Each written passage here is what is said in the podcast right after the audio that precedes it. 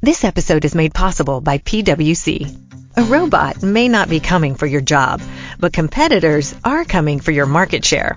At PwC, we pair the right tech with the right solutions to help you gain a competitive edge. Reimagine operations from the cloud, fuel innovation with responsible AI, and detect risks before they become headlines. That's human-led and tech-powered. It's all part of the new equation. Learn more at thenewequation.com. 5. Aquella noche mi hermana estaba sentada en la cama, cepillándose el cabello. Se lo cepillaba cada noche, y contaba cada pasada hasta llegar a 100. Yo no sabía por qué. ¿Qué haces? Me preguntó. Me estoy mirando el pie, respondí. Me estaba mirando la planta del pie derecho. Había una línea rosa en el centro, que iba desde la zona carnosa que hay debajo del dedo gordo hasta casi el talón, una cicatriz de cuando pisé un cristal siendo un bebé. Recuerdo que, a la mañana siguiente, me desperté en mi cuna, mirando los negros puntos que unían los bordes del corte. Es mi primer recuerdo. Ya estaba acostumbrado a aquella cicatriz rosa. Pero el agujerito que había al lado, en el arco del pie, era nuevo. Ahí era donde había sentido aquel dolor punzante, aunque ya no me dolía. No era más que un agujero. Lo toqué con el dedo índice y me pareció que algo retrocedía y se escondía en el agujero. Mi hermana había dejado de cepillarse el pelo y me miraba con curiosidad. Me levanté, salí de la habitación y fui hasta el baño que había al final del pasillo. No sé por qué no fui a preguntarle a un adulto. No recuerdo haber preguntado nunca a ningún adulto, salvo que no me quedara otra. Ese año había estado hurgándome una verruga con un cortaplumas, para ver hasta dónde podía clavarlo sin hacerme daño y cómo eran las raíces de una verruga. En el armario del baño, detrás del espejo, había unas pinzas de acero inoxidable, de las que tienen los bordes afilados, para sacar astillas de madera, y una caja de tiritas. Me senté en la parte metálica de la bañera blanca y examiné el agujero que tenía en el pie. Era un agujero normal y corriente, con los bordes suaves. No podía ver qué profundidad tenía, porque había algo en medio. Algo lo estaba bloqueando. Algo que parecía retroceder al contacto con la luz. Cogí las pinzas y me quedé mirando. No pasó nada. Nada cambió. Puse la yema del dedo índice sobre el agujero, para tapar la luz. A continuación, coloqué las pinzas al lado del agujero y esperé. Conté hasta 100 inspirado, quizá, por la técnica de cepillado de mi hermana, luego aparté el dedo y clavé las pinzas en el agujero. Cogí la cabeza del gusano, si es que era un gusano, con las pinzas, apreté y tiré. ¿Alguna vez habéis intentado sacar un gusano de un agujero? ¿Sabéis con qué fuerza se agarran? Cómo se aferran con todo su cuerpo a las paredes del agujero. Logré sacarlo aproximadamente dos centímetros. Era un gusano a rayas grises y rosas, y tenía pinta de estar infectado y entonces noté una fuerte resistencia. Podía sentirlo dentro de mi carne. Se estaba poniendo rígido, para que no pudiera sacarlo. No me asusté.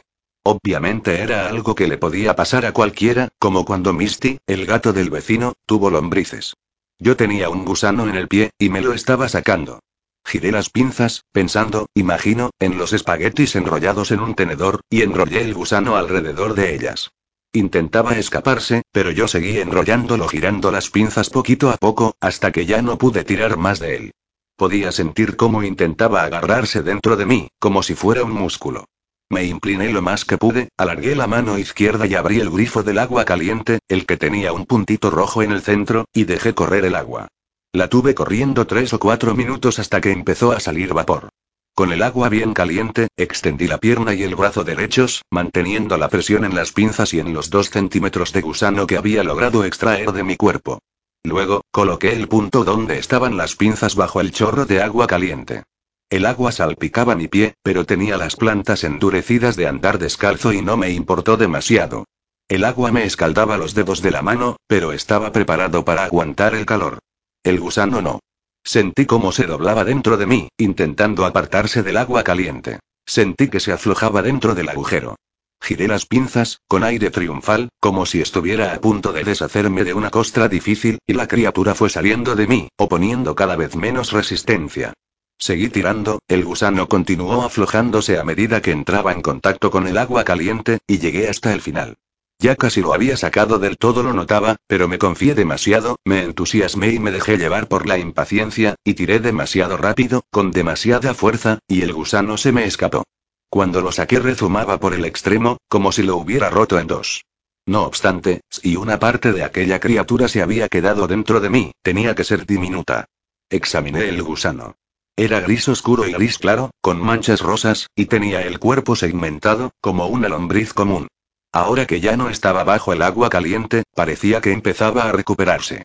Se retorcía, y lo que antes estaba enrollado alrededor de las pinzas ahora colgaba y se revolvía, aunque lo tenía cogido por la cabeza, ¿sería aquello la cabeza? ¿Cómo iba a saberlo?